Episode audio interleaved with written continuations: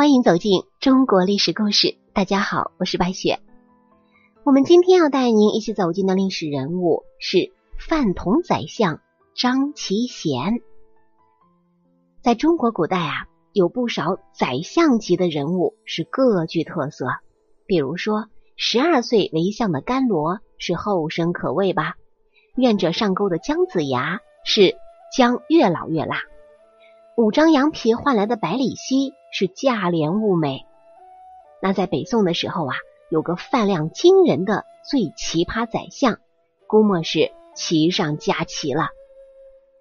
那这样一个宰相是如何出世的呢？张其贤字师亮，山东菏泽人。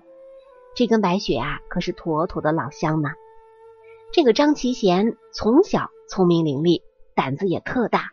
读了很多年的书，日积月累，这个肚子里啊储存了不少货，而且都是干货。说是有一天啊，当朝皇帝宋太祖在洛阳巡视，他去挡驾了。注意啊，是挡驾，这得是有多肥的胆儿啊，才敢去挡驾。他说啊，是为国家的长治久安建言献策。那个时候，北宋建立不久。这个宋太祖正为人才的事情忧心忡忡呢。听他这么一说，竟然还来了兴致，叫随从把他带回宫里细谈。到了宫里的时候，正是开饭的时间。这个张其贤的鼻子闻到肉香，情不自禁的做起了深呼吸。这宋太祖一看他那副馋嘴的模样，就让他和侍卫们一起先吃了饭再说吧。张其贤看见身旁不远的桌子上。有一大盘子熟牛肉，毫不讲究礼数，当然是也不讲究卫生了。走过去，伸手抓起来就吃，更不要谈洗手了。仅一口啊，就把一盘牛肉给吃光了。四周的人看得目瞪口呆，宋太祖也感到非常吃惊，招手叫侍卫再给他端上一些来，看他到底能吃多少。一盘又一盘的牛肉就这样端来了。张其贤。不搭话，低头就吃。不多一会儿，张其贤一连吃了 n 盘。这宋太祖看到张其贤吃的没完没了，走过去敲着他的头叫停了，说：“我问你几个问题吧，看你能不能回答上来。”张其贤还是没有抬头，边往嘴里塞牛肉边说道：“我边吃边答吧。”这宋太祖一看，嘿。这人还挺滑稽，那就这么着吧。于是呀，一连问了十个问题。这个张其贤的嘴既要贪吃，还要作答。他哪里忙得过来，就用身体摆动，双脚画地辅助解答。把桌上最后一盘牛肉吃干净的时候，刚好把皇帝的问题全部回答完。大概是基本过足了吃瘾，一张脸啊，笑的是灿如桃花。宋太祖微笑着沉思了一会儿。就说其中有四个问题回答的特别好，皇帝夸奖了，一般人啊肯定是心里甜如蜜，立即就叩拜谢恩了。可张其贤可不这样，他很不高兴的说：“我十个问题要回答的都不错。”这宋太祖不由得感叹说：“真是奇人啊，饭量大，学问高。”于是叫侍卫送了金银给他，再拿一些牛肉打包。让他带回去慢慢吃。张其贤告辞的时候，宋太祖还特别叮嘱他好好准备，来年一定要参加科举考试。据史料记载，太平兴国元年，也就是公元九七六年，张其贤考中进士。当朝皇帝宋太宗本来是打算按照惯例做一般的安排，宰相赵普极力推荐张其贤。并介绍了当年宋太祖夸赞张其贤的事儿。宋太宗一听是皇哥都特别瞧上眼的人儿，于是就对他特别做了破格任用。唐宋之间是中国历史歌中所称的梁唐晋汉周相继的五代时期。后晋开国皇帝石敬瑭将幽云十六州，也就是现在的北京、天津一带，割让给了契丹人当家的辽国。在北宋建立之后，把收复幽云十六州作为国家的战略决策。公元九八六年，趁辽国老皇帝病亡、年幼新君主刚登基的机会，宋太宗诏令进行大规模的军事进攻。由于宋军在进攻初期取得了一系列的胜利，使得部分将领逐渐是居功自傲、用兵懈怠。在涿州战役之中，担任主攻的曹兵草率进攻，因为粮草供应不及等原因，不得不撤退。辽军抓住这难得的战机。在齐沟关一举打败撤退的十万宋军，真格是兵败如山倒。两侧翼助攻的宋军被迫放弃战略要地，跟着撤退，导致宋军死伤惨重，名将杨业阵亡。潘美从此背上了千古骂名。撤退变成溃逃，不仅使收复燕云十六州的计划成为泡影。更使得北宋东北方向的边关防御体系危如累卵，这可真是赔了夫人又折兵，急得宋太宗束手无策，寝食难安。此时担任左谏大夫的张其贤主动请缨去镇守边关，宋太宗一听大喜呀，立刻诏令张其贤任代州知州，同潘美一道统领兵马抗辽。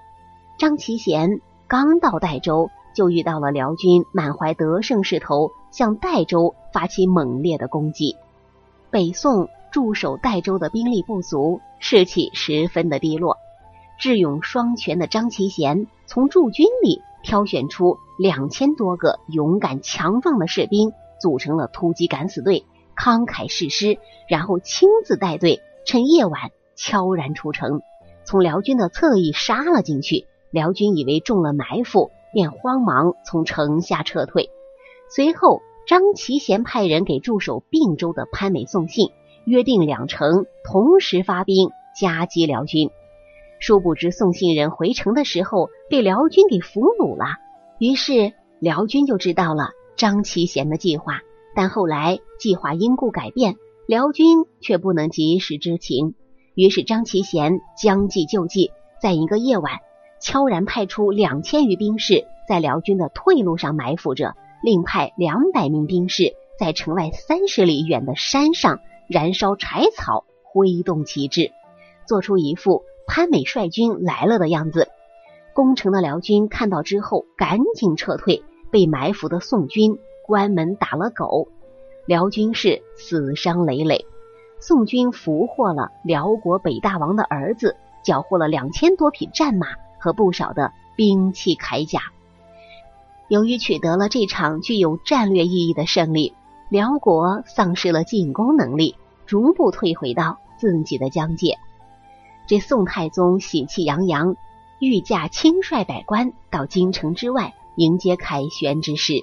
张其贤几十年来，除了先后担任过通判、枢密院副使、兵部尚书、吏部尚书。分司西京、洛阳、太常卿等官职之外，担任宰相时间长达二十一年，为北宋初期的政治、军事、外交等各方面都做出了重大贡献。那为啥张其贤如此吃得，被人称为饭桶宰相呢？据《邵氏文件录》记载，还是一个穷字惹的祸。张其贤幼年时，家里是十分的穷困，吃了上顿没有下顿，从来没有吃过一顿饱饭。到了十七八岁后，那饥肠辘辘的感觉可是越来越强烈了。一年到头，只有逢年过节杀猪宰牛敬神敬祖的时候，才可以大吃一次。说是有一年时值年关，他饿得发昏，看到别人宰牛，就赖在那里不走。人家实在是可怜他，把剥下来的牛皮相送，他拿回家稍稍打理和煮了一下，就全部给吃了。咱们听说过吹牛皮的，这还真见过吃了牛皮的，那就是张其贤了。史学家司马光的《素水记文》里还记载有他的故事。张其贤入世前很是吃得，但是也相当洒脱。从来不计较别人对他的看法，饿极了没有钱买吃的，能心安理得的站在大街上乞讨。说是有一天，十来个盗贼在酒馆里大吃海喝，其他的人都唯恐避之不及，不敢进去就餐。饿极了的张其贤主动上前去打秋风，在边吃边闲谈之中，有强盗说为了生活所迫才干了这事儿。张其贤表示理解，还说自己也是慷慨之士，与诸位也没啥见外的。他潇洒自如的大碗喝酒，大块吃肉。俗话说得好，万般皆下品，唯有读书高。哪有书生自愿和强盗为伍呢？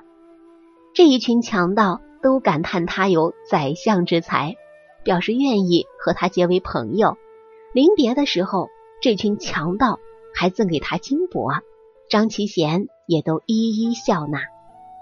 据潘长吉编辑的《宋败类钞》卷四记载，他到安州，安州是哪里？就是现在的广西钦州任知州期间，久闻他痴名的当地人，为了搞清楚他一顿。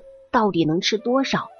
有一天，在他吃中饭的时候啊，专门准备了一个金漆大桶，想看一看他到底能吃多少、喝多少，就照样向桶内放多少。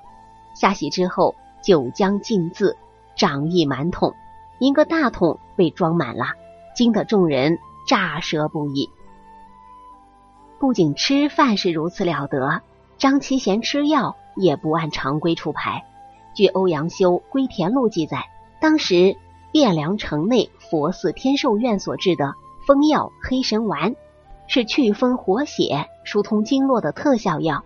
一般人每次进服一碗，张其贤却以五七两为一大剂，夹在烧饼当中，几口就吃了下去。这吃药能吃成这个境界，也真的是舍他其谁了。不过啊。我们从搜集的史料来看，张其贤是个颇有建树的高官。他为啥没有那么出名呢？我个人感觉啊，估计是太贪吃了，形象不太好，不太合常理。写书人、说书人大多都不愿意把他当做素材吧。不过吃得起、吃得下，还有建树，我想张其贤也不枉此生了。好了，朋友们，本期的故事到这里就结束了，感谢您的收听。喜欢的朋友欢迎点赞转发，也欢迎您评论留言。下期我们将带您走进贾似道的故事。贾似道的奸臣之名到底是由何而来呢？他到底是人得其名，还是被冤枉的呢？他到底是不是一个奸臣呢？我是白雪，下期再见。